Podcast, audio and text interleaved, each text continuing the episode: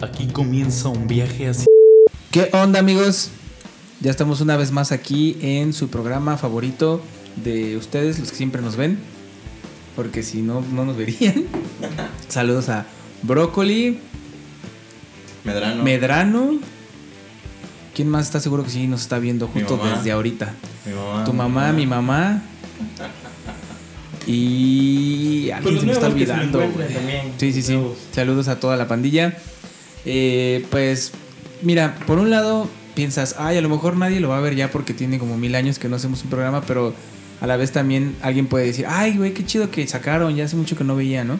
Luego cuando uno se sobresatura de tanto, como antes que los hacíamos todos los viernes, iba bajando también, ¿no? El rating dependiendo de que ya era como otra vez. también, otra vez. otra vez estos güeyes, ¿no? Ajá, y ahorita es como, ah, mira, qué chido, ¿no? Otra vez por aquí andan. Entonces a lo mejor esto puede, puede ser buena estrategia, hacer uno cada mil años.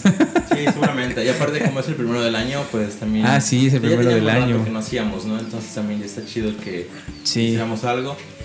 Pero sí, pues ha sido difícil, como lo hemos mencionado en otros programas, mantener este proyecto que surgió en pandemia cuando no había nada que hacer y aparte los hacíamos por Zoom. Que bueno, realmente Nicampegua lleva ya cinco años, güey. Yo no sé nada de eso. Tú eres el que siempre se acuerda así de que cuándo fue la última vez que comí, que tomé café. ¿Cuándo fue la última vez que tomé café con azúcar? Cinco años y medio llevamos con Nicampegua, pero con el podcast llevamos apenas. Vamos a ser cuatro años. Cuatro años. Eh, yo me acuerdo que Aldo me decía, este, tenemos que hacer el programa el próximo viernes, es el programa número 200 y yo así de, güey, yo no llevo ese control, tú porque tienes problemas de TOC, pero luego no podíamos hacer programa y Aldo subía un video donde nada más le ponía nada, o sea, la foto y ponía programa número 200 para no perder el, no, eh, para no perder el orden. el ¿no? orden, sí. O sea, deja, deja de lidiar, de- deja de con mi ansiedad. sí. Sí, él era así de este programa es el número 200 y cacho, pero no hay nada. Sol ah, aparte le pones como aviso importante, ¿no? Aviso importante. Este viernes no habrá este podcast. Y yo creo que los seguidores así como de, ah, ok. Ajá. Pero bueno, después de todo eso ha sido complicado lograr este de recuperar el timing porque regresamos a trabajar, porque algunos entramos en depresión, post casi algo y este y estamos aquí intentando todos los días salir adelante otra vez. Pero pues bueno, después de un tiempo que no salía, que no quería salir, unos amigos me invitaron así de que, güey, este, ya, güey, deja de estar de pinche deprimido en tu casa llorando, vamos a hacer algo. Mis buenos amigos Pepe y Valentín, ¿no? Y ya, yo no, güey, no quiero, güey, no, no, déjenme, déjenme si estoy llorando. Déjenme llorar. sí. Y así casi casi me sacaron a huevo algo que yo nunca en la vida había hecho, güey, que es ir a una noche de perriología, güey. Que ni me gusta el género ni nada, pero Para ese quien quiera ir ahí en el Celina. Celina, Se se todos bueno. los sábados, este, noche de perriología. Y yo, bueno, ¿qué voy a ir? Va, órale, los voy a aceptar para salir y todo. Y, y sin querer me topé con una persona que tenía, yo creo que más de año y medio sin platicar con ella y sin saber de ella.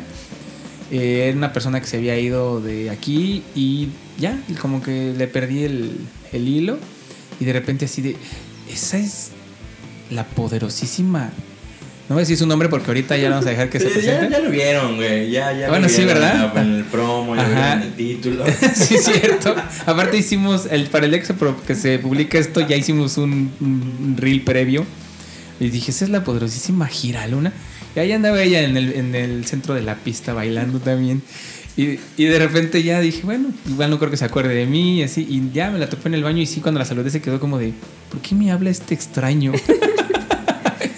Y ya retomamos, platicamos un poco, retomamos el tema del podcast que teníamos pendiente de, de- de hacer y del festival que nunca hicimos, ¿te acuerdas? Que esa publicidad, por cierto, estaba perrísima. Sí, la- el, el arte de ese El festival arte, es ese festival, lo hizo una persona que se dedica a hacer eh, Es más, lo vamos a mostrar ahorita. Aquí va a aparecer. Es este que Aldo puso aquí en la, en la edición, porque Aldo es el que edita estos videos. Este lo hace el que hace los, los flyers para el Corona, el Hell and Heaven y cosas así. Entonces, la verdad, le quedó perrísimo ese. Y está ahí en el aire, nadie nunca lo ha usado. Nos lo regaló una vez Irving, ¿te acuerdas? Ojalá en algún momento podamos hacer algo con él. Y hay que hacer ese festival, porque queríamos que fuera como multicultural, que hubiera música, mercadito, todos los artistas que podamos, que con los que hemos trabajado en podcast, que presenten algo, su trabajo, ilustradores, muralistas, etcétera, de dos, tres días, creo era, ¿no? La onda, así tipo Vive Latino. Y eh, en esa ocasión queríamos invitar a Valeria y pues ella se fue y todo. Nosotros ya no hicimos el programa, digo, el festival por el tema del COVID, que hubo como un rebote. Y bueno, ese día la topé en, el- en la perreología y este... Qué oso. Y de repente, pues listo, se armó, estamos aquí. Y aparte nos invitó a su showroom, ¿no? Ah, sí, sí, sí, también ahorita les vamos a mostrar el showroom, la verdad es que está muy, muy, muy bonito. Y bueno, Bien, yo creo que que ya, presente. ya es hora de presentarla, Ya ya, los aburrimos mucho. Sí. Preséntate, por favor. Eh, bueno, pues hola a todos, mi nombre es Valeria Saldívar, soy la creadora de Giraluna Indumentaria, como ya mencionaron. Eh, para los que no conocen, Giraluna es una marca de accesorios y de ropa. El año pasado cumplí 10 años ya con este proyecto. Eh, y también como mencionaban, pues voy regresando a Cancún. Ya casi es un año, de hecho ya no es así tan que acabo de regresar. Pero estuve viviendo en Oaxaca como un año y medio, casi dos años. No, año y medio. Y pues nada, ahora estoy aquí de vuelta en el showroom. sí. Qué divertido. Es que creo que a todos nos pasa, ¿no? Que de repente estamos aquí y como que hay un momento en el que nos vamos, ¿no? Un ratito. Y yo me he ido, lo más que me he ido han sido como cinco meses. Todos regresan a Pero Cancún. regresamos. Porque pues, ya estamos hasta cierto punto como, como basados, ¿no? Es que Aquí. Cancún tiene esta frase de Cancún no te adopta o te aborta, ¿no? Y Sí. creo que los que nos adopta es como un lugar que te sientes muy acogido. De hecho, yo ni siquiera soy de aquí. Pues creo que nadie, nadie, de aquí. nadie. Yo creo que de, de- del 100% de la población de Cancún, ¿cuántos son de, de aquí? Es más, ni siquiera son de aquí, es como que vienen de Mérida. Sí, este lugar Campeche, está por hecho allá, por ¿no? de ajá, de campechano. Yo me acuerdo que Y el Multicultural. 80% del del país. Ajá, yo me acuerdo que cuando llegué busqué como que algo que fuera, porque me gusta mucho eso, eh, cuando voy a Chiapas o Oaxaca buscar como lugares donde vendan como la comida local o cosas locales y de repente aquí como que, güey, aquí pues, ¿qué hay? Y me di cuenta que nada, o sea, que Cancún... Lo local sería como lo de Mérida también. Exacto. Como Ajá, lo es de eso. Yucatán. Ajá, que los albutes, los panuchos, la cochinita. Voy a decir algo que seguramente a muchos no les va a gustar, pero creo que es de esta manera, que siento como que falta un poquito como de identidad, ¿no? Porque somos de repente muchísima gente, y no solo de México, somos de todo el mundo, güey. Personas que Sí, literal, de todo el mundo. Y que se hace como una mezcolanza de todos. en ¿sabes? Tulum hay mucho francés y esas cosas, Se hace como ¿no? una mezcolanza de todos y como que no logra ver algo que digan, ah, mira, esto es Cancún, ¿no? La identidad es la no identidad. Ajá, exacto. Bueno, sí, sí, puede- puede Es- ser. es- sí, es, es Pero De versatilidad. repente sí extraño eso, ¿no? Como que un lugar lo haces tuyo. Por ejemplo, las, las ciudades de donde he vivido o de donde soy, regreso y Córdoba. digo, ah, no mames, a huevo, o sea... Sí, es muy Córdoba, ¿no? y es como ahí Me, me siempre. acuerdo cuando pasaba por aquí. Donde ¿no? hacen pambazos que- sin que salsa. Aquí había algo, ¿no?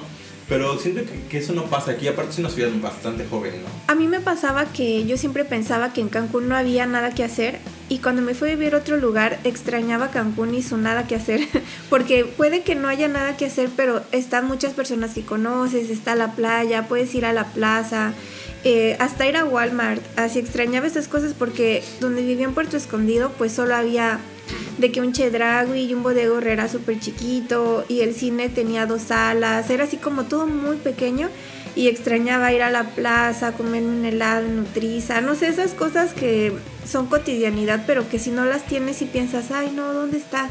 Es que siento que nosotros sí hemos hecho, hemos arraigado Cancún. Yo llegué, llegamos en 2016 nosotros, ¿no? Justamente, 2016. o sea, no llegamos juntos, nos conocimos Pero aquí, Casi. pero sí, casi como un mes de diferencia. Y yo desde 2016 que llegué fue como que un lugar donde me, me sentí muy, muy, muy acogido. Y cuando me fui a la Ciudad de México, igual como cuatro o cinco meses, ya extrañaba. O sea, Sí, yo me fui porque me rompí la aquí. pierna. Es que sí y pasa. ya quería estar aquí. Sí, sí pasa porque yo también me voy y luego digo de, güey, ya quiero estar en mi casa, ¿sabes? O sea, y, y- y- y no quiere decir que estando en casa de mis papás no sea mi casa, ¿no? Bueno, que realmente ya no es casa de mis papás, ¿no? Todavía tienen tu cuarto Pero- con- con- de niño. Casi. Pero sí extraño como estar aquí en mi casa haciendo mis cosas, ¿sabes? Sí, No sí, sé, sí. es- es algo Como que es eso, que a nosotros nos, nos, nos- Can- Cancún nos brindó eso, poder expresar quiénes somos, ¿no? Por ejemplo, tú con lo de la indumentaria, es un lugar donde sí se te ha dado mucho toda esta parte, ¿no? Sí, también cuando me fui a vivir a Oaxaca, pues me gustaba mucho, obviamente. Ahí al principio estaba con unas amigas que acababan de ver una tienda y pues prácticamente me recibieron con los brazos abiertos y ahí estuve haciendo muchas cosas. Me dio también la oportunidad de crecer. Eh, pero yo me daba cuenta que la gente aquí en Cancún me seguía escribiendo de cuándo vas a volver, es que yo quiero esto, cuándo regresas, cuándo regresas. Pasaron varios meses donde me seguían preguntando que cuándo regresaba y yo sentía como algo aquí que decía, no manches, así me quieren. Sí, sí, sí, justamente. Sí, era ya como parte de también pues mi mercado cancunense que, que me gustaba mucho y que sentía también un apoyo muy grande y cuando regresé, regresé a los seis meses de vivir allá y estuve yendo a eventos y me daba cuenta que la gente sí decía, ay, te extrañamos aquí, es que aquí no hay cositas como las que tú tienes y no sé qué. Y yo, ay, qué bonito, pero ya me voy otra vez y me fui otra vez otro año. Y ya cuando regresé, igual así me daba cuenta que, por ejemplo, allá es mucho de extranjeros, entonces vendes algo, no sé, que supongamos un top, ahí lo das en 900, pero vendes uno a la semana. Y aquí pues no lo vas a dar ese precio, lo das no sé 400, 500 y pero vendes dos, ya sabes, como que es más rápido porque es más barato, pero pues también es como un mercado más local, hablas más con la gente, no sé, le vendes algo y luego vas no sé, a Celina y te encuentras a la chica con el top y dices, ah, no manches, ese top yo lo hice. Como que es más así, es diferente, es más personal. En cambio ya estaba chido porque era muy diferente el hecho de decir, eh, me compraron este top, pero se fue a Israel. Así sé que jamás lo voy a volver a ver, pero sé que mi top está en Israel. Ojalá lo usen, ¿no? Pues yo, yo creo que sí, espero que sí, pero era como muy diferente, pero también tenía lo suyo, el estar Pero aquí allá. también me he topado con eso. Por ejemplo, yo cuando tocaba con mi banda eh, original, vendíamos discos al final. Era cuando todavía existían los CDs. Ay, qué canción, ¿no? en mis tiempos, cuando había CDs y vendíamos los CDs al final del show y me tocó, no sé, unas 10 veces que se acercaba algún extranjero, porque creo que también aquí llega a haber extranjeros. Sí, aquí también hay y extranjeros. se llevaban su disco a, a otra parte del mundo. Pero es que, ¿sabes qué pasa? Siento que aquí es como. so- so- somos como. Ahí el zapatero. Es como, como gente, como gente de- del medio, o sea. No sé, pongo de ejemplo muy seguido el Mora Mora, ¿no? Que era como el lugar así de, de reunión de los fines de Sigue semana. siendo, ¿sabes? de Bueno, alguna sí, manera. Pero siento que antes era un poco más, tal vez, ¿no? Y sabías que a lo mejor si, si decíamos, oye, vamos este sábado, era como que ya sabíamos a quiénes podíamos encontrarnos, ¿no? Sí. Y que había, a lo mejor ibas tú, o iba Víctor con su banda. Iba la iba- misma gente siempre. Ajá, o, o- o iban más amigos que, no sé, fotógrafos, ilustradores, y que decían, ah, oye, este, te compro, no sé, te compro algo, ¿no? O compro el disco de Víctor, o compro, no sé, cualquier cosa de lo que nuestros mismos amigos pues ya hacían, ¿no? Y como que todo eso se quedaba ahí en el medio, ¿no? Pero siento que de repente como que se esparció y de repente seguimos los mismos, pero siento que ese medio como más... Siento, siento que como que todos nos conocemos, ¿sabes? Entonces es más fácil poder... más hermetizado. Pues sí, un poco, porque la verdad Cancún es una ciudad pequeñita, ¿no? Sí, es muy pequeñito. Pero ahorita cómo estás con el asunto de, por ejemplo, el otro día fui al mercadito y ahí les está yendo chido, ¿no? Como que si hay más este Movimiento. y esto del tue- trueque y cosas así, ¿no? Sí, ahorita hay mucho movimiento en Cancún, eso me gustó, porque yo cuando comencé realmente era muy, muy difícil como el, el comenzar a crecer y así. Mira, se- pausa, pausa. la puerta. pausa, pausa. Le vas a... Pero bueno, a ver, los bazares. Ajá, bueno, vamos a retomar. Entonces, decíamos que los bazares están este retomándose, ¿no? Hay como un boom otra vez de todo este Pues asunto. sí, porque cuando yo comencé era muy difícil, era súper difícil porque la gente no estaba acostumbrada a ir a bazares o no habían tantos expositores, tenías que luchar así para encontrar, llenar un bazar de 10 expositores, supongamos.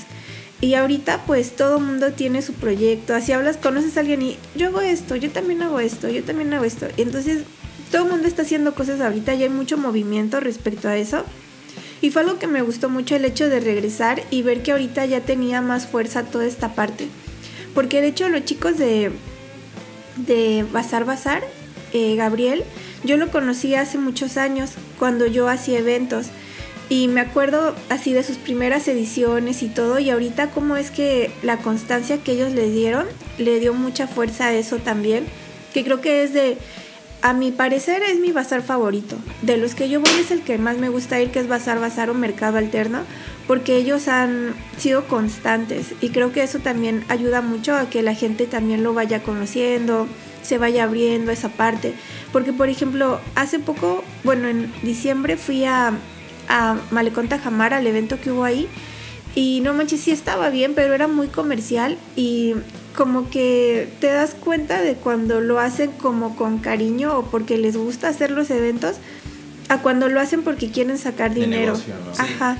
Ahora es mil negocios. Es que sabes, esta cultura como del consumir lo, lo handmade y, y como de reutilizar y eso como que está... ¿Subvalorado? No, no, no, como que se está ya usando más. Ah, ¿no? ok. Sí.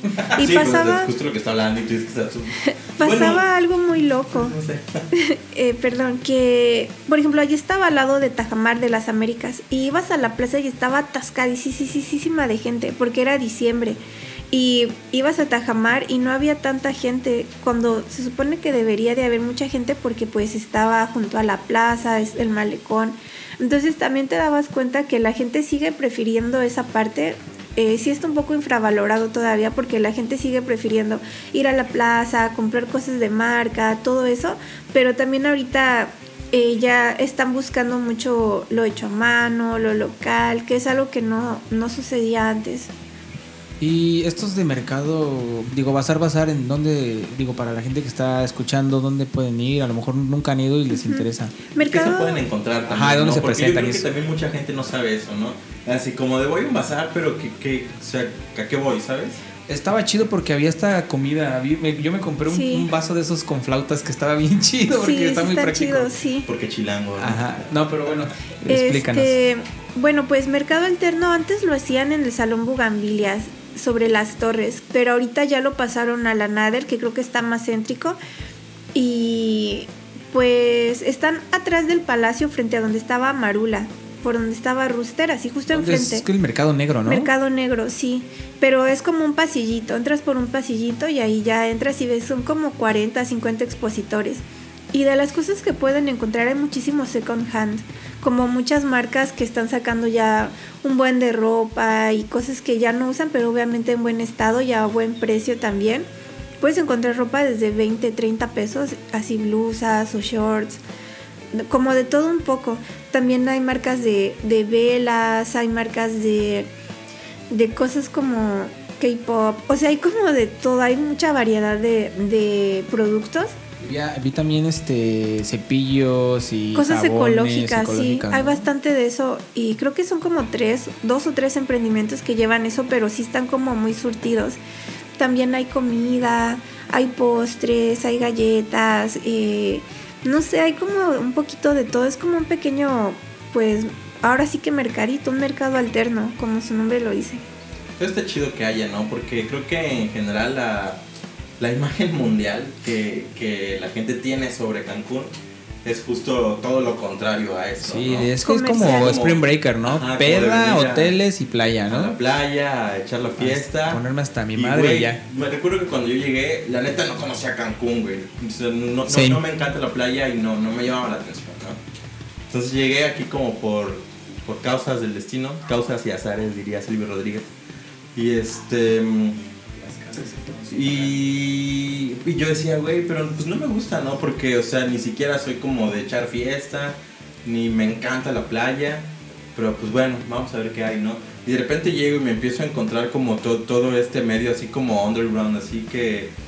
Pues que hay muchísima gente en esto, ¿no? Aquí, que hay un montón de músicos, hay un montón de gente haciendo y creando.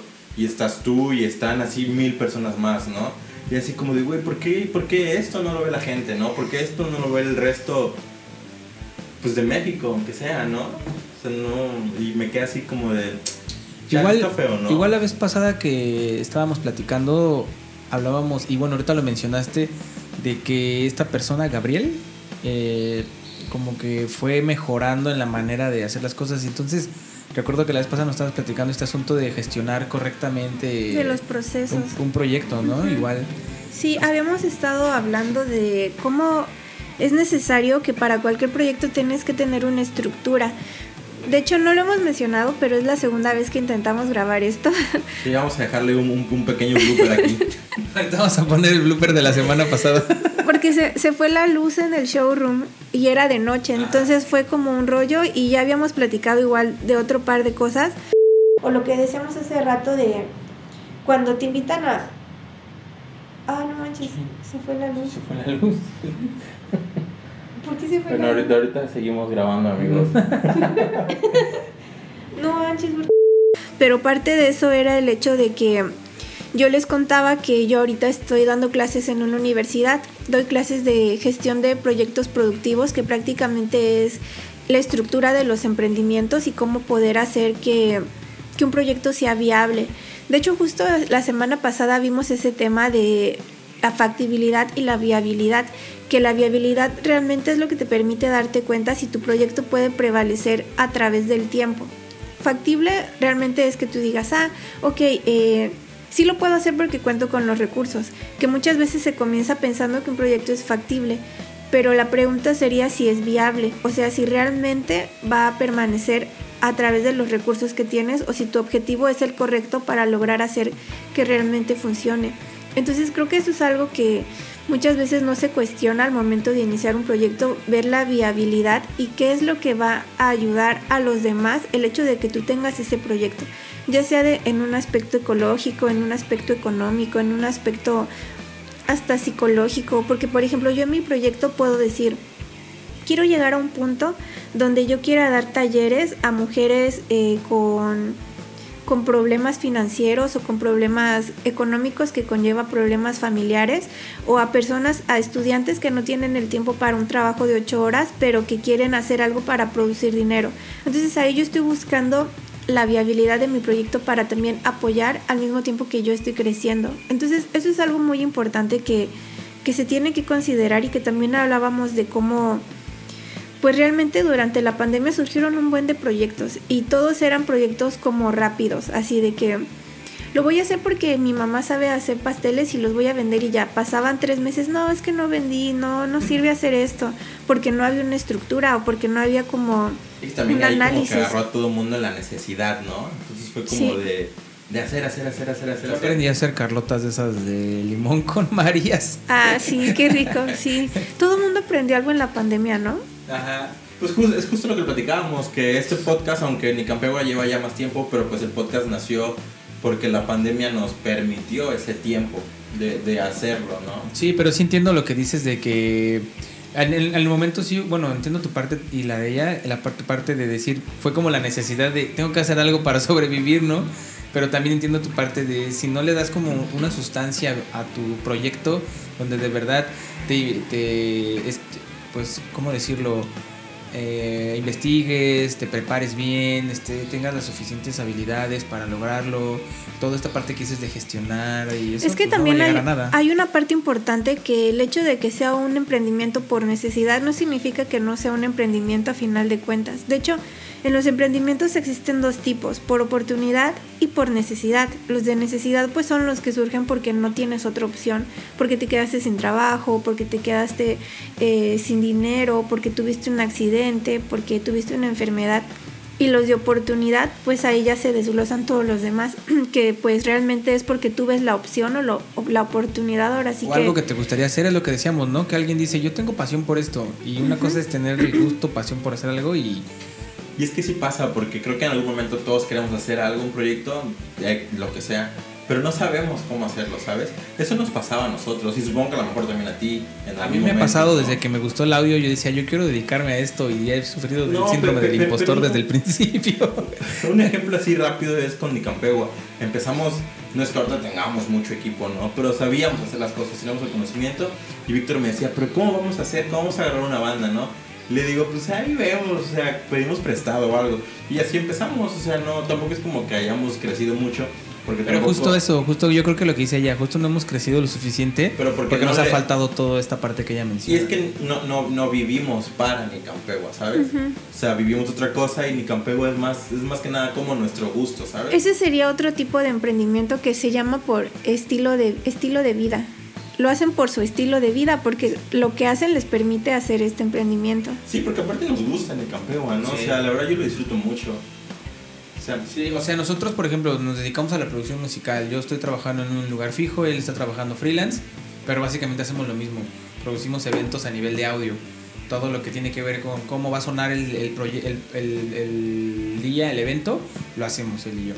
Pero esto es como lo que quisiéramos más hacer, ¿no? Ya no dedicarnos a una, Sí. a Sí, un- porque esto ya empresa. es nuestro. Ajá, no ya no tener un jefe, sino dedicarnos a hacerlo por nosotros. Yo sería el jefe de Víctor. Sí, sí, por supuesto que Es sí. como lo que hablábamos el otro día de lo de la cuerda de vida, de tener algo que, te, que tú te puedas agarrar de eso para poder seguir haciendo lo que a ti te gusta en lo que agarra fuerza, que es súper válido. Es el hecho de que nos platicaras de eso, porque Ah, sí, sí. la, la- la vez pasada que no terminamos de grabar, nos platicabas más o menos sobre esto y creo que es algo que todos Y deberíamos aparte también saber, platicaste ¿no? de cómo comenzaste con este asunto de cómo te llamó la atención todo este asunto de empezar a hacer indumentaria o en, sí, en sí el tejido. Pues me da un poco como de risa y pena también porque como que estas cosas que les estoy diciendo pues son las cosas que les digo a mis alumnos en la universidad porque pues obviamente me la paso viendo videos y estudiando y, y leyendo y buscando como qué cosas decirles para que realmente ellos sientan como esa espinita de poder o de querer comenzar a hacer un proyecto porque siempre les digo que ellos pues ya son profesionistas y, el recurso con el que cuentan ahorita es la información, la información de que ellos están pagando para tener la información. Entonces ese de inicio ya es una inversión que están haciendo y su cuerda de vida sería poder decir, ok, puedo dedicarme a esto. Pero no solamente quedarte ahí, sino ver de qué manera vas a poder hacer que tu, que tu carrera te sirva para tu proyecto personal. Creo que eso es algo súper bonito, que cada persona pueda definir o decidir tener su propio proyecto de vida.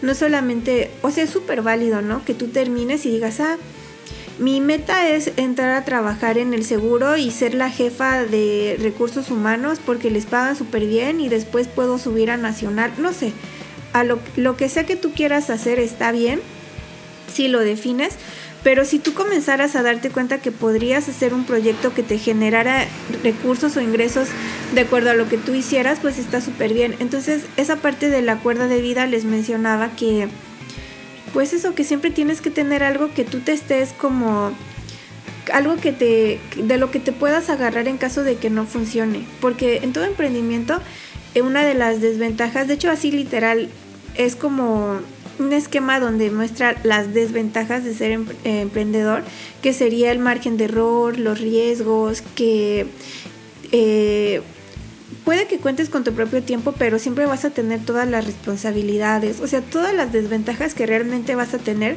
Si ya eres consciente de eso, no vas a decir, ah, no, ya no quiero porque ya me pasó esto y ya no lo voy a hacer, sino que tú vas a darte cuenta que simplemente un error no significa que ya fracasaste, sino que aprendiste cómo solucionar ese error, porque no vas a decir, si esto me salió mal, ya no quiero nada, porque es algo que te gusta. Entonces vas a decir, si esto me salió mal, lo reparé de esta manera y ya sé cómo arreglar esta parte. Entonces ahí vas como avanzando, pero pues como les digo, puedes tener una base que te ayude a, a que si caes hondo, tengas una cuerda con que salir del hueco en el que caíste.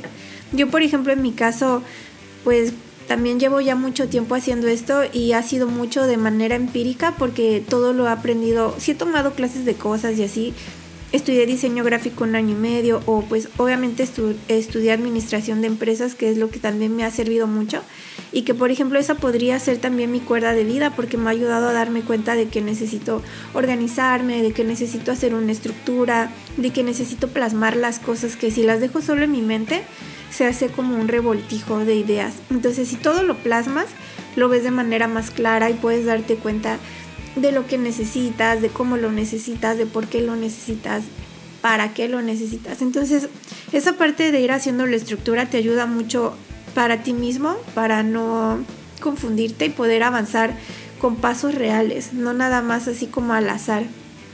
Y de la pregunta de, de cómo fue que comencé, pues yo realmente desde niña siempre fui muy inquieta, muy, muy, muy inquieta. Era la niña así que, que terminaba primero la tarea y iba a molestar a los de los lados. Y la maestra le dijo a mi mamá que me comprara revistas o cosas así para que yo las, las leyera en lo que terminaban los demás. Y pues mi mamá hizo eso, me compró un buen de revistas, pero de cosas así de collares y cosas que brillaban. Y yo decía, ah, me encanta, porque me encanta todo lo que brilla y así. Entonces, pues fui creciendo y mi mamá me compraba, no sé, chaquiritas, hilo, tijeras, cosas así como de a poquito en poquito. Y conforme fui creciendo me di cuenta que me gustaba mucho la idea de, de la ropa. de la moda y así de poder hacer tus propias blusas o tus vestidos. Me acuerdo que cuando mi mamá salía me dejaba en mi casa con mi hermana, cortaba su ropa, se hacía mis propias prendas y mi mamá obviamente se súper molestaba porque yo le rompía su ropa y mi ropa también obviamente para hacer otras cosas. Y ya cuando fui creciendo me dijo que ya basta, así te voy a meter a clases para que ya sepas qué estás haciendo y no estés echando a perder toda tu ropa. Y ya me metió a clases y así. sí, fue, fue muy chistoso porque pues mi mamá como que sí me, me, acompañó en este proceso. Al principio se negó mucho, como que decía, no, ¿cómo vas a dedicarte a eso? Eh, te vas a morir de hambre, ¿qué vas a hacer? Y no sé qué. Porque también siempre me gustó mucho la filosofía, la poesía, todo como esa parte artística me gustaba mucho, pero no sabía en qué enfocarme. Entonces entré, me metí a clases de corte y confección y de diseño de modas. Y bueno, primero estudié diseño gráfico un año y medio, pero pasaron ciertas situaciones porque vivía en Valladolid y tuve que regresarme y ahí fue que entré a estudiar administración porque me di cuenta que realmente sí necesitaba pues saber vender lo que yo ya sabía hacer o lo que quería hacer. Entonces, pues como que me topé con pared, así de, de darme cuenta que cualquier cosa que tú quieras hacer, puedes hacer una empresa o un negocio, pero si no lo sabes vender, no te va a servir de nada, aunque seas el mejor pintor o el mejor músico si no lo sabes vender, no vas a poder vivir de eso. Entonces por eso fue que me di cuenta que estudiar administración me iba a servir para poder hacer real todo lo que yo quería hacer, porque no solo quería hacer accesorios, sino que quería hacer ropa, quería hacer música, quería escribir, quería escribir libros, así quería hacer todo. Entonces, si yo quería hacer todo, tenía que más bien saber cómo vender todo en vez de saber cómo hacer cada una de las cosas, que eso ya lo fui aprendiendo con el tiempo y que sigo aprendiendo obviamente porque pues nunca terminas de aprender algo que te gusta. Entonces como que ese ha sido mi proceso y en la actualidad pues eh, ahora sí que mi cuerda de vida, por así decirlo, eh, es también el hecho de que yo sentía que quería hacer algo donde pudiera retomar de nuevo la parte administrativa, pero de forma teórica porque me gusta mucho y sabía que me iba a servir retomarlo. Y fue que entré a, a, dar clases y que me dieron esta materia. Y pues es como que tengo ahí el conocimiento y ahora lo estoy compartiendo con mis alumnos y me encanta, pero me ayuda también como a poder seguir haciendo mis cosas sin tener ya como la presión solamente de depender de una cosa, sino que al tener también la tranquilidad de tú estar haciendo algo que te gusta, sin tener la presión de no manches, si no vendo tanto, eh, tengo que pagar la renta la otra semana. Eso es una presión muy fea. Entonces, si tú tienes, sí, si tú tienes una base que te sirve para, para cubrir una parte y que aparte puedas hacer lo que te gusta, pues está súper chido, porque así ya lo haces con más calma, en lugar de estar pensando que solo lo estás haciendo para pagar tus gastos. Porque eso llega a pasar mucho y por eso es que también muchos proyectos, pues culminan ahora sí porque no... Fracasan. Fracasan porque no, no logran como solventar lo básico. Yo ya llevo mucho tiempo haciendo esto, pero por ejemplo regresé de puerto solo con mis cosas y sin, sin tener por ejemplo un DEPA o un espacio para mis cosas. Entonces prácticamente tuve que comenzar desde cero, pero solo mi único recurso era que yo tenía mis cosas.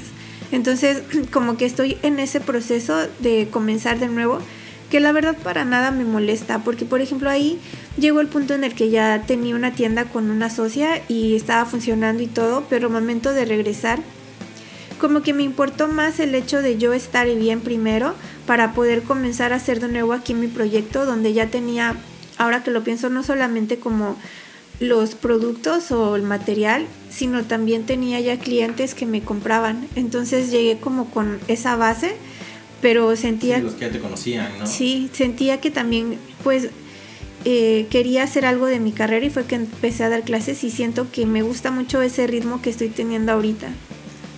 Pues yo no sé qué voy a hacer si en algún momento dejo de hacer algo. Justo platicábamos eso en el primer intento, ¿no? De porque que yo no sé hacer otra cosa que no sea esto. Sí, yo a mí me ayudó en la pandemia la conta porque ya ves que yo soy contador, entonces. Pero es que yo estudié esto, o sea, no, no sé hacer otra cosa, nunca he hecho otra cosa en mi vida que no sea hacer esto y, y creo que por eso es que siento que soy bueno haciéndolo. Pero si por alguna determinada cosa no, en algún momento ya no pudiera seguirlo haciendo, que tuviera que salirme de, de, ese medio, no sé qué hago. Pero bueno, Vender pambazos. pues sí, tal vez vender comida. Pandazos, Eh, pambazos veracruzanos. A mí sí me gustaría vender comida, la verdad. Yo creo que la comida siempre es negocio, Mis, ¿sabes? mis este, Aparte- Carlotas que aprendí a hacer en la pandemia. Aparte aquí en Cancún la comida es súper carísima, ¿no? Y muy mala en general. Es bien difícil encontrar un lugar que sí esté chido. pues toda la gente la consume, o sea, siempre- todos los días vas a encontrar gente que, que quiera comprar comida. Gente con hambre.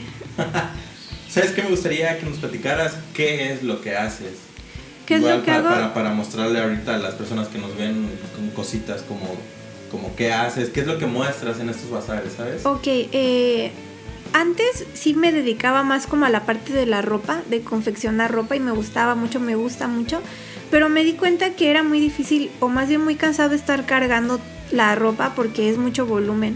Entonces actualmente realmente lo que llevo a los eventos son los accesorios. Hago accesorios de acero con cuarzos eh, y también hago cosas tejidas, más que nada bralets, gorritos, cosas de ese estilo. Pero algo que, que cuido mucho como en mi emprendimiento es la unicidad de las piezas. Me gusta mucho que, que una persona, por ejemplo, cuando van a comprar y que ven todo y me dicen, ay, es que son muchas cosas, y ver como que eligen algo que realmente sienten que es para, e- para esa persona, eso me hace como que me llena, como el hecho de darme cuenta que yo no me di cuenta, pero hice algo específicamente para esa persona y esa persona cuando lo vio supo que era para ella. No sé si me explico. ¿Sabes en qué me pasa eso? Cuando compro pines, ya sabes, de, de- de pines, ¿no? O stickers, pues que hay así muchísimos, ¿no? Y digo, what the fuck, güey, ¿cuál, no? Empiezo a ver todos. Escojo uno, ¿no? digo, escojo, es que escojo varios, ¿no? Pero siento que es más o menos como eso mismo, ¿no? Sí, sí, sí, de que es difícil escoger. te ¿no? llama. Ah, eh, Siempre va a haber uno que te va a llamar y que vas a decir es este. Y eso está chido porque pues son cosas que son hechas pues a mano, son cosas que no sé.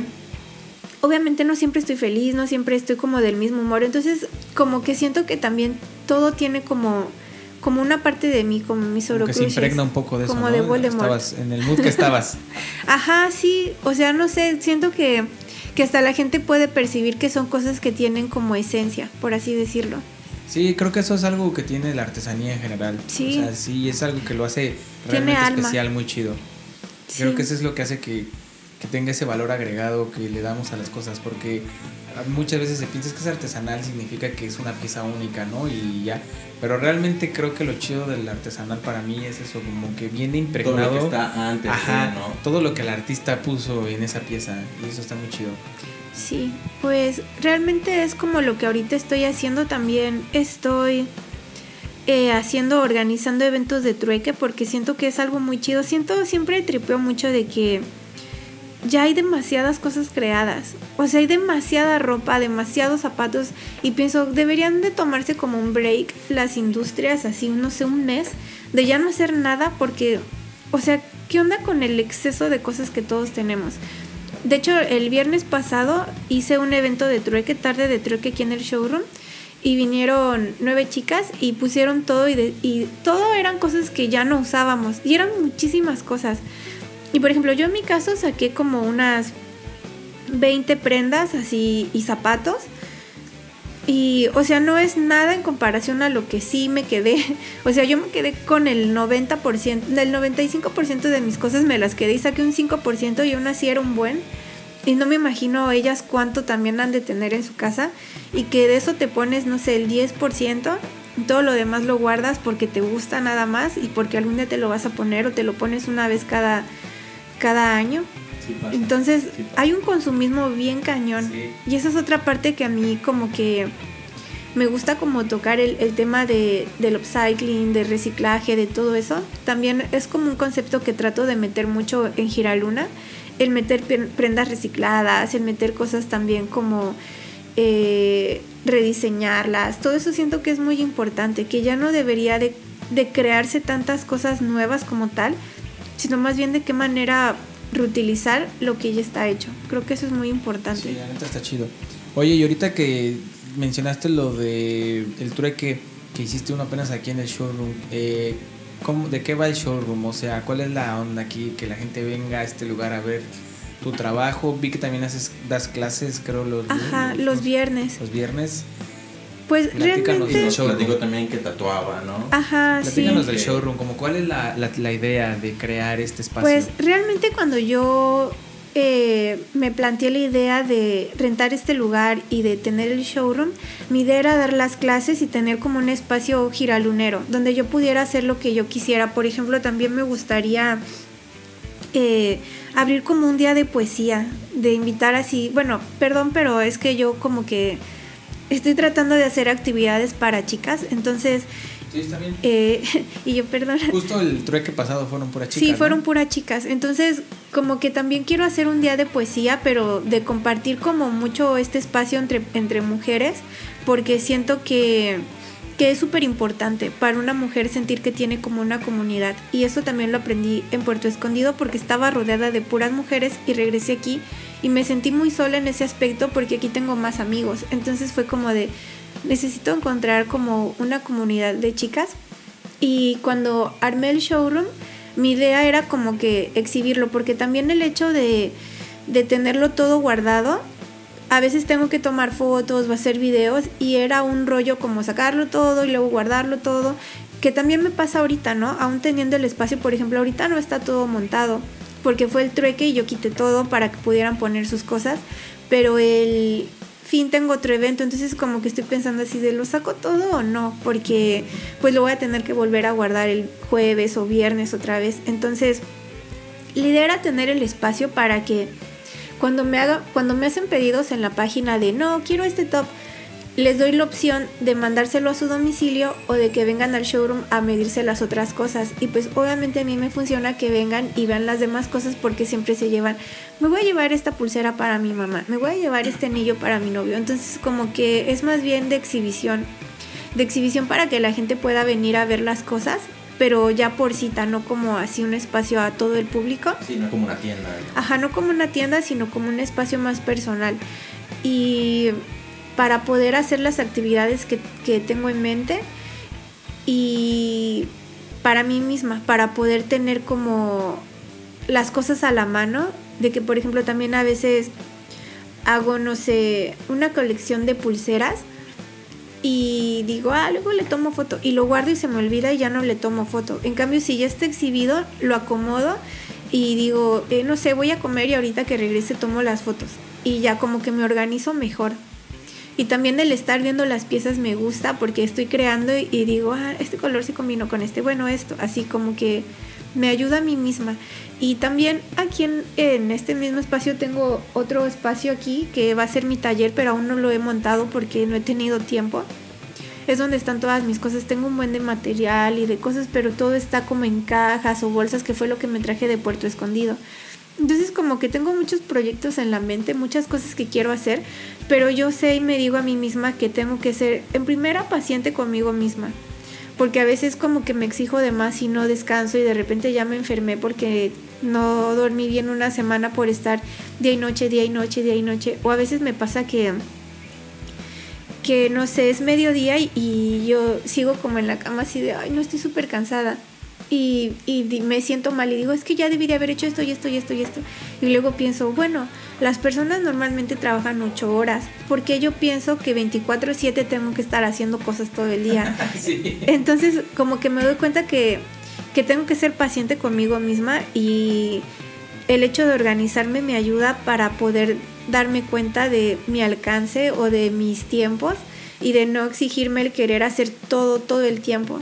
Entonces, pues el tener el espacio me ayuda también en esa parte, como organizarme y pues respecto a, a mis proyectos yo creo que poco a poco organizándome creo que se pueden ir haciendo porque también siempre una cosa se va juntando con la otra. Entonces creo que está chido.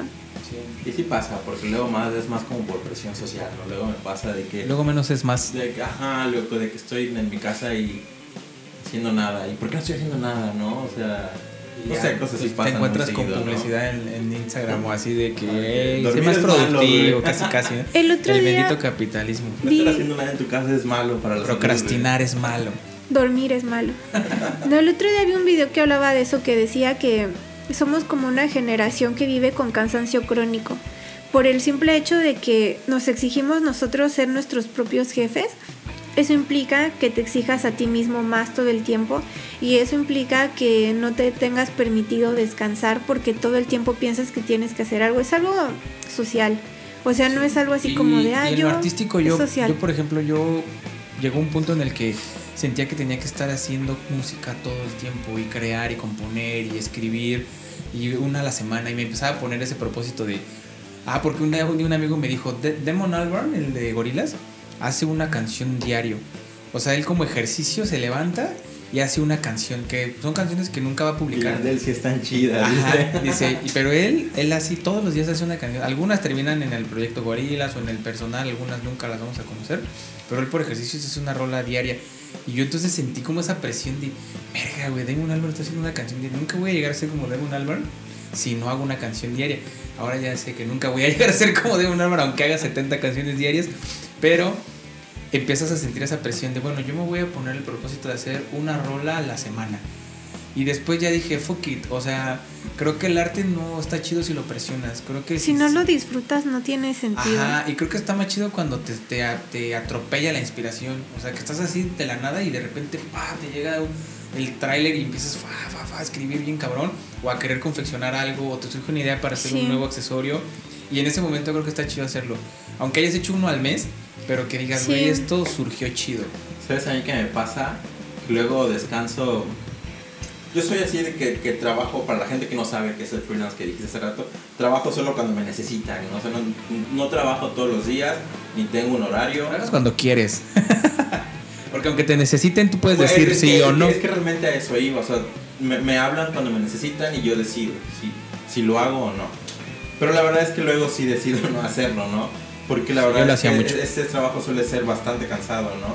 Y, y- y más que, can- que cansancio físico, es de, de mucho tiempo, ¿sabes? Entonces trabajo, no sé, ponle siete días seguidos y descanso tres. Y en esos tres días que estoy descansando, que realmente es de no hacer nada, porque suelo hacer muy poquito, cuando, cuando no trabajo. ¿no? Este, veo a mis amigos que siguen trabajando y así de...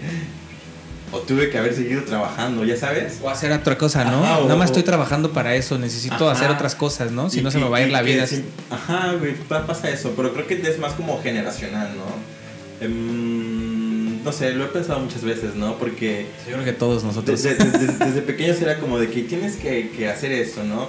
Y que debes de trabajar y ya sabes, ¿no? Y como que llega un punto en la... Y, y tristemente creo que, que no somos o no fueron todas las personas de la generación, pero que hu- hubo unas personas que nos dimos cuenta que no estaba tan chido, ¿no? Yo, por ejemplo, ahorita ya como descanso domingos y lunes, yo ya me hago como mucho de que los domingos no hago nada. O sea, el domingo voy a parar a las 3 de la tarde, voy a ver series, voy a pedirme algo de comer. Y está bien, voy a hacer ¿no? mi madre, Y- y voy a apagar el cuando cerebro. mejor así. la- Cuando, la- cuando a lo mejor la sociedad o gran parte de la sociedad te dice que no, güey, que a huevo tienes que hacer algo, ¿sabes? Y la verdad yo también cuando descanso es así como de que no quiero hacer nada. o sea, Sí, no- sí es necesario. Sí, ajá, está... Pues sí, también está bien no hacer nada, güey, ¿no? A mí este año, en mi cumpleaños, un amigo que se llama Hugo me dijo, Saludos a Hugo. sí, saludos a Hugo. Eh, él siempre me dice cosas muy fuertes, a veces no tan buenas, pero bueno. La verdad, esas verdades que no queremos Sí, escuchar, ¿no? te amo Hugo, Y que se perdóname. también, Me dijo, ojalá mi deseo para ti este año es que aprendas a disfrutar de la vida y que dejes de, de pensar que todo es trabajar. Porque muchas veces, eh, pues hay como actividades de amigos o familiares y que yo no voy porque digo, no, ese día tengo evento, no voy a ir, no lo voy a hacer, no, no sé qué, no puedo, no puedo, no puedo. Y me he perdido muchas cosas por pensar yo que todo el tiempo tengo que estar trabajando. Y sí es así, pero pero no es así, obviamente. Entonces me dijo eso y sí me llegó bastante que me dijera eso, porque pues tiene razón. Como que a veces cuando estás por tu cuenta, eh, te pierdes de muchas cosas que no deberías y dejas de disfrutar ya como tal lo que estás haciendo por el hecho de verlo como una responsabilidad permanente. Ya es así, un estilo de vida permanente donde sientes que tienes que hacer y hacer y hacer y hacer y hacer y hacer y hacer.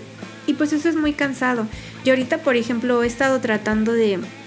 Porque normalmente yo todos los fines de semana voy a vender o voy a eventos. Entonces este fin de semana dije, no, este fin no voy a hacer eso. Voy a quedarme en mi casa, eh, voy a trabajar un ratito en la compu un amigo me escribió así de, ¿qué haces? Hay que ver la, la otra parte de Avatar, porque estábamos viendo la serie de Avatar y yo normalmente diría que no, porque tengo muchas cosas que hacer, pero dije, ay no, ya estoy harta, así ya, así voy, ya voy, así, hay que comprar doritos y ya así, no sé, o sea, como tratar de cambiar también el propio esquema que luego haces de querer controlarlo todo y decidir otra cosa, también creo que de pronto es bueno hasta, hasta para uno mismo. O también, por ejemplo, ayer eh, estaba pensando que tenía ya, de hecho hice un video en mi Instagram de que tenía un año ya sin fumar. Entonces como que yo estaba feliz y sentía que yo merecía como celebrarlo un poco, pero no sabía de qué manera hacerlo. Y yo siempre quiero ir a la playa y nunca voy porque no tengo tiempo, según yo.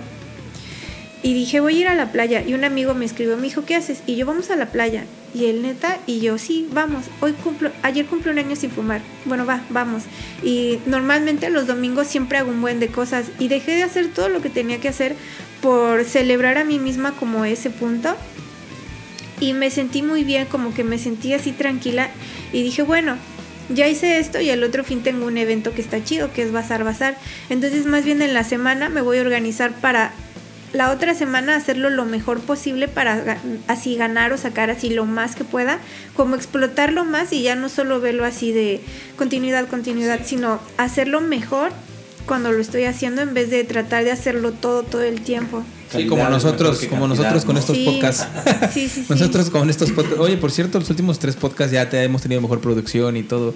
Y es justo eso, darnos más el tiempo de, aparte de que como hemos trabajado un chingo, hemos tenido oportunidad de comprar equipo nuevo y cosas así. Pero sí, creo que... Gracias. Pero creo que sí, a Chile sí es importante darte un tiempo para... Yo estaba pensando ahorita justamente que cuando llegué a vivir aquí, llegué a trabajar de contador y trabajaba este en el Hotel Vidanta en auditoría. Y yo hasta decía, bueno. Uy, regresaste al mismo lugar. Ya sé, güey. hace siete años después. No, no, no, lo había pensado. Yo sí, pero siempre les platico ahí en el trabajo de que, güey, yo trabajaba aquí hace siete años, pero del otro lado de la carretera. sí. Entonces, este. Fue un cambio drástico. Sí, pero está chido. O sea, es, es, para mí fue como, ah, huevo, lo logré.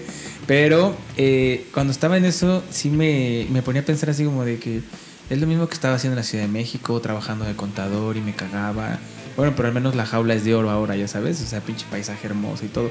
Pero decía yo. La jaula es de oro. pero sigue siendo jaula. sí. Y de repente yo Por lo menos aquí tengo comida segura, ¿no? pero de repente sí, sí yo, yo me acuerdo que decía, bueno, por lo menos si tengo un día muy culero, estresante, saliendo me puedo ir a la playa. Y cosa que jamás hacemos. O sea, la mayoría de los cancunenses nunca vamos a la playa. Y es como de que, güey, sí sí a veces se nos olvida que vivimos en un paraíso. No valoramos. Ajá, vivimos literal en un fucking paraíso y es como, sí estaría chido darnos el tiempo de que por lo menos una vez cada 15 días o algo así, darnos nuestro tiempo de playa. playa Vámonos ahorita a la playa. Nuestro tiempo de playa de, güey, nada más ahí, echarte sí. sin hacer nada todo el día. Sí, está chido, valorar. Pues es que es eso, luego te atrapas a ti mismo como en lo que tú piensas que tiene que ser. Y está chido porque pues te estás organizando, estás buscando de qué manera hacerlo mejor, pero te olvidas de ti. Y es que creo que ese, ese tipo de presión, la, la, presión personal, es como la peor, ¿sabes? Como que, que, que tú mismo te presiones a hacer algo o a lograr o alcanzar algo es peor que a lo mejor la presión de tu jefe, ¿no? En caso de que alguien tenga un jefe, ¿no? La presión de... Ala. Ya, llegaron todos, No, la, es el agua. Entonces creo que esta generación, una gran parte de esa generación, afortunadamente gran parte, como que sí logramos entender esto, ¿no? Por eso es que siento, creo, que igual hay mucha gente de nuestra edad creando, ¿sabes? Y hay, hay, hay gente creando por todos lados, ¿no? Y en este programa nos hemos dado cuenta, cuando empezamos a, a descubrir a toda esta gente a partir de esos programas, que luego nos hablaban y oye es que tal persona hace esto y si graban con ellos y fue así como de what the fuck güey hay un chingo de gente haciendo sí, y, y, bien cabrones en medio éramos como de la edad sabes o sea de es la generación. Ajá, y, y que afortunadamente todos pensamos muy similar no pero mm, tampoco es como que queramos llegar a imponer una idea o un pensamiento pero Y está chido que podamos vivir así como que sin tantas presiones, porque tenemos presiones, no todos, ¿no?